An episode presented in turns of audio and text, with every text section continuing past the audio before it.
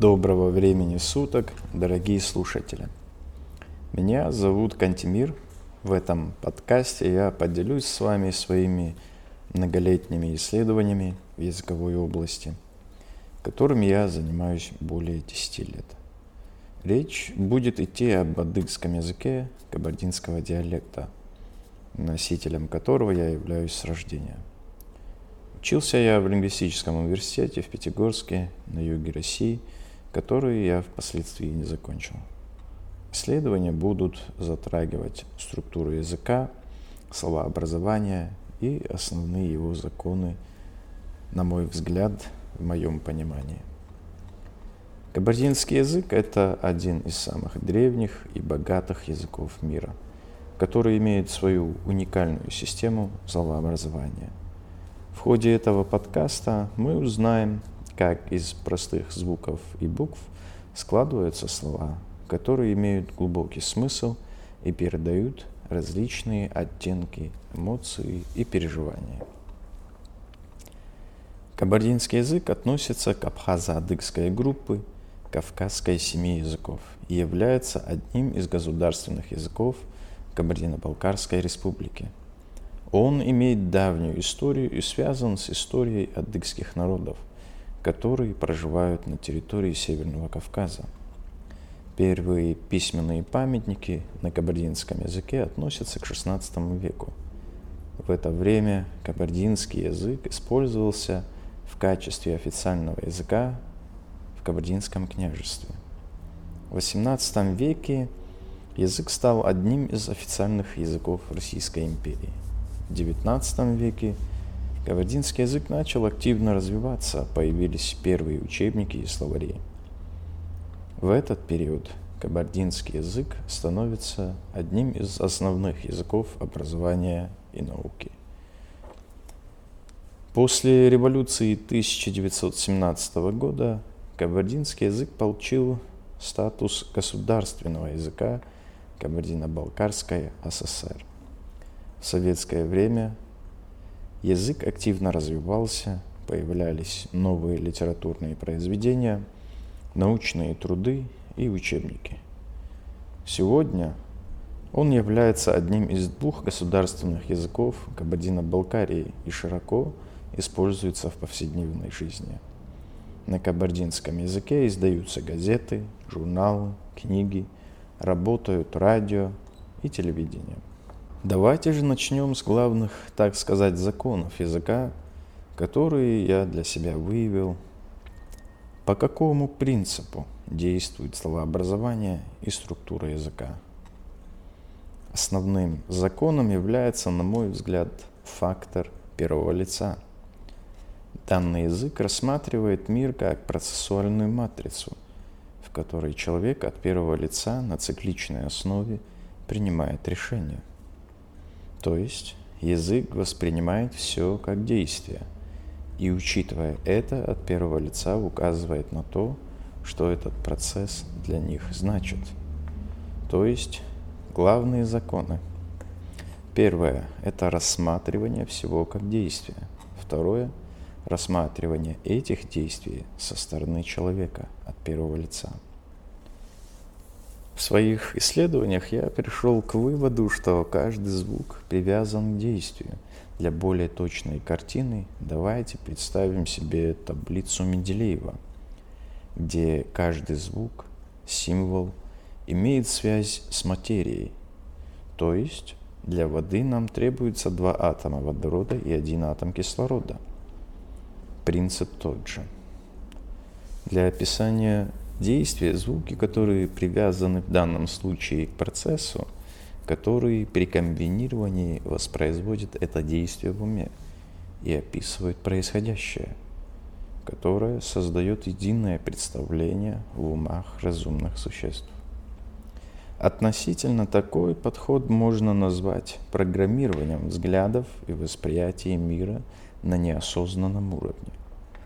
Если в химической таблице у нас только материя, здесь же у нас и процесс, и материя, и его форма. Причина такой структуры, на мой взгляд, необходимо для более точного описания действий, которые происходят в нашем мире. Но я думаю, что общую картину каждый из вас уже понял. Для более доступного понимания я создал таблицу, которая привязана к описанию. Вы сможете ее открыть для того, чтобы следить за тем, как я буду транскрибировать слова в смысловом его понимании на процессуальной основе. Советую сразу открыть таблицу, чтобы ознакомиться с ней. Давайте же начнем. Первое слово, которое мы будем разбирать, это «отец», которое звучит как «ад», состоящее из трех звуков. Первая буква «а» связана с действием прошлого. Оно указывает на то, что объект из прошлого. Другими словами, оно имеет возрастное преимущество – также прошлое для человека – это недосягаемое, то, что нельзя изменить. Следующий звук «д» связан с деревом. Каким деревом, спросите вы? А именно ореховым деревом. Грецкий орех. Так называем мы его сейчас. Оно указывает на то, что вы являетесь частью этого древа.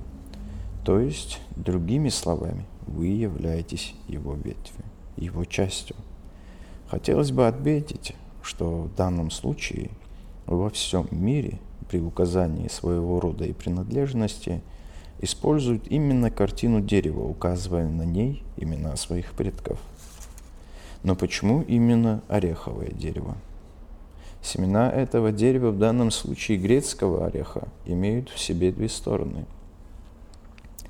И они очень сильно напоминают человеческий мозг что указывает на разумность этой линии крови.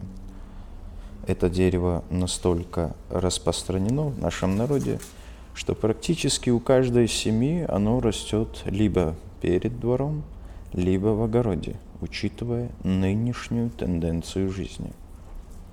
Таким образом, можно заключить, что отец – это старший по возрасту, и вы являетесь частью древа, его древа которое, по сути, идет с самого начала, кем бы вы ни были. Достаточно неплохое описание Отца для того, чтобы человек понимал, какое место он занимает в его жизни.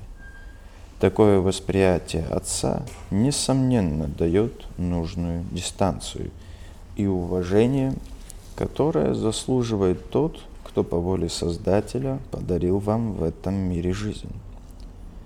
Отдельное словосочетание «да» ореха также означает местоимение «мы». То есть при обобщении в народе также указывает абстрактное понимание того, что мы с одного корня. Это наше дерево. В том плане наша линия крови имеет общее начало. В конце концов, у каждого дерева есть свое начало, но не все деревья одинаковые. Следующим словом, как вы уже догадались, мы будем разбирать это «мама». Оно звучит как «Анна». Здесь мы видим также обозначение прошлого или то, что старше нас, по возрастному признаку. Следующий звук «Н» оно указывает на глаз. Мама – это глаз. Следует отметить, что мама в данном случае не сводит своего взора с нас никогда – это человек нашей жизни, который присматривает за нами на протяжении всего цикла своего существования. Даже когда ее нет рядом, она все равно не сводит своего взора со своего чада. Достаточно приятно осознавать тот факт, что есть тот человек, который думает о вас постоянно. И понимая это, сердце, желая этого или нет, наполняется теплотой и лаской к тому, кого мы называем мамой. Слова как «мама» и «отец» произносятся естественным образом детьми. Давайте же рассмотрим то, как родители называют своих детей, какую роль и с каким действием связаны эти слова. Сынок, дочка.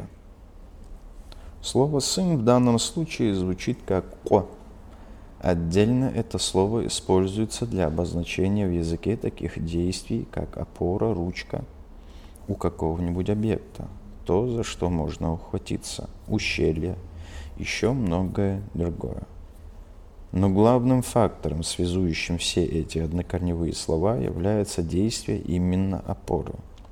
«О мой сын, опора моей старости». На неосознанном уровне родители, несомненно, рисуют картину сына, но в языковом мире это означает опора. Представьте себе человека, которого с его рождения родители называли бы опорой. Стоит отметить, что этот человек должен понимать свою роль в этом мире по отношению к своим родителям или родственникам.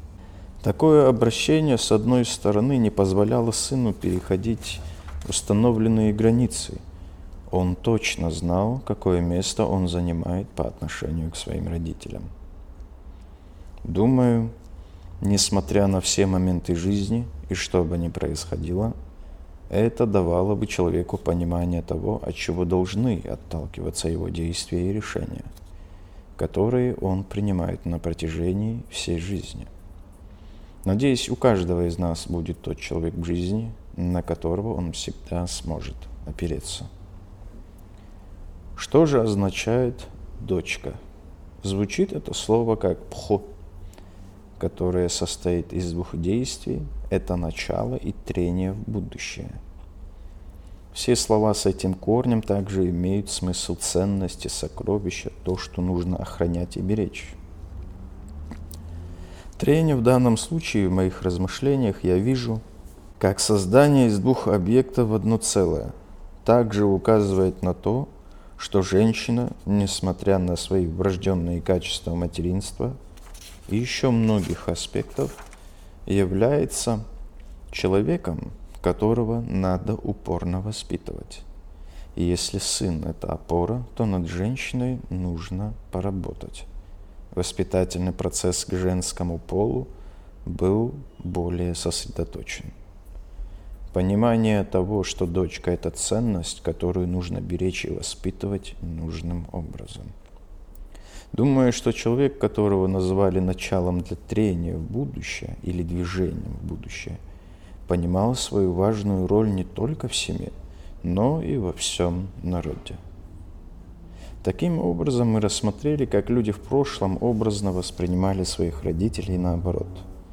Хотелось бы добавить, что эти исследования – имеют точку личного характера в понимании языка. Всего доброго, дорогие друзья. До скорого.